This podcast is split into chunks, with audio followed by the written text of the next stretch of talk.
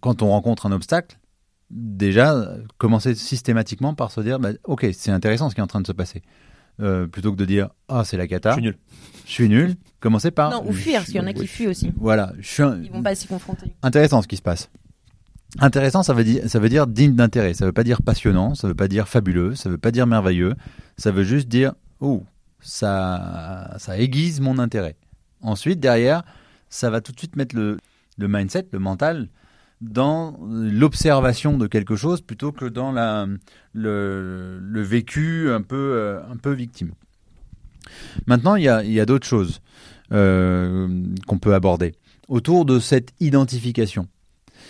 Il y a, euh, on, polarise un peu les choses, c'est-à-dire que c'est où j'y arrive, où j'y arrive pas.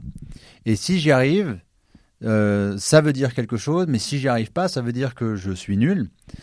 Alors qu'en fait, les choses ne sont pas aussi polarisées que ça à l'intérieur de nous.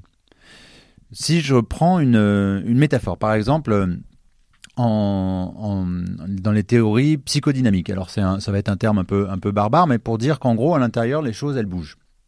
Il y a des fois où je suis nul, puis des fois où je suis pas nul. Il y a des fois où je suis timide, puis il y a des fois où je suis pas timide. Il y a des fois où je suis fort, il y a des fois où je suis pas fort. Il y a des fois où je suis courageux, des fois où je suis pas courageux. Il y a des fois où je, où je suis émotif et des fois où je suis pas du tout émotif. Et c'est beaucoup plus mobile. Finalement, à l'intérieur de nous, c'est un peu comme un village. C'est le village des Schtroumpfs. Et euh, sauf que chaque petite partie à l'intérieur de nous a envie de devenir grand Schtroumpf. Donc par exemple, dans une situation, j'arrive pas euh, euh, à faire une compète, et c'est la petite partie qui doute et qui se juge, qui d'un seul coup devient grand Schtroumpf, et qui se met à la tête du village et qui fait « Je vous avais dit On est nul !» Mais en fait, il n'a pas forcément raison. C'est juste qu'il y a une, facette là qui commence à croire ça. Comme euh, une personne va, se, va rire alors que je suis en train de parler en public, et euh, il y a la partie timide qui va faire Tu vois, tu ferais mieux d'être ailleurs et d'être caché. Vous voyez un peu l'idée? Donc, alors on a tous ces plusieurs parties-là, on, on- le dit assez peu, hein, euh, mais on peut l'admettre. Par exemple, quand on, voilà, actuellement, face à un menu, on peut avoir euh, regardé le menu et se dire Hum, raclette, salade, raclette, salade, raclette, On salade. peut hésiter, bien sûr. Et puis, à un moment, il y a une partie qui fait Ouais, prends plaisir maintenant. Puis il y en a une autre qui fait Non, pense à plus tard. Le body summer.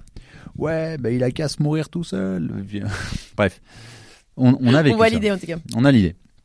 Et en fait, nous, le problème, c'est qu'on vient s'identifier à une de ces parties, alors qu'en fait, euh, on vient s'identifier à la partie ou qui a peur, ou qui est nul, ou qui se sent nul, mais on, on oublie de s'identifier aux autres.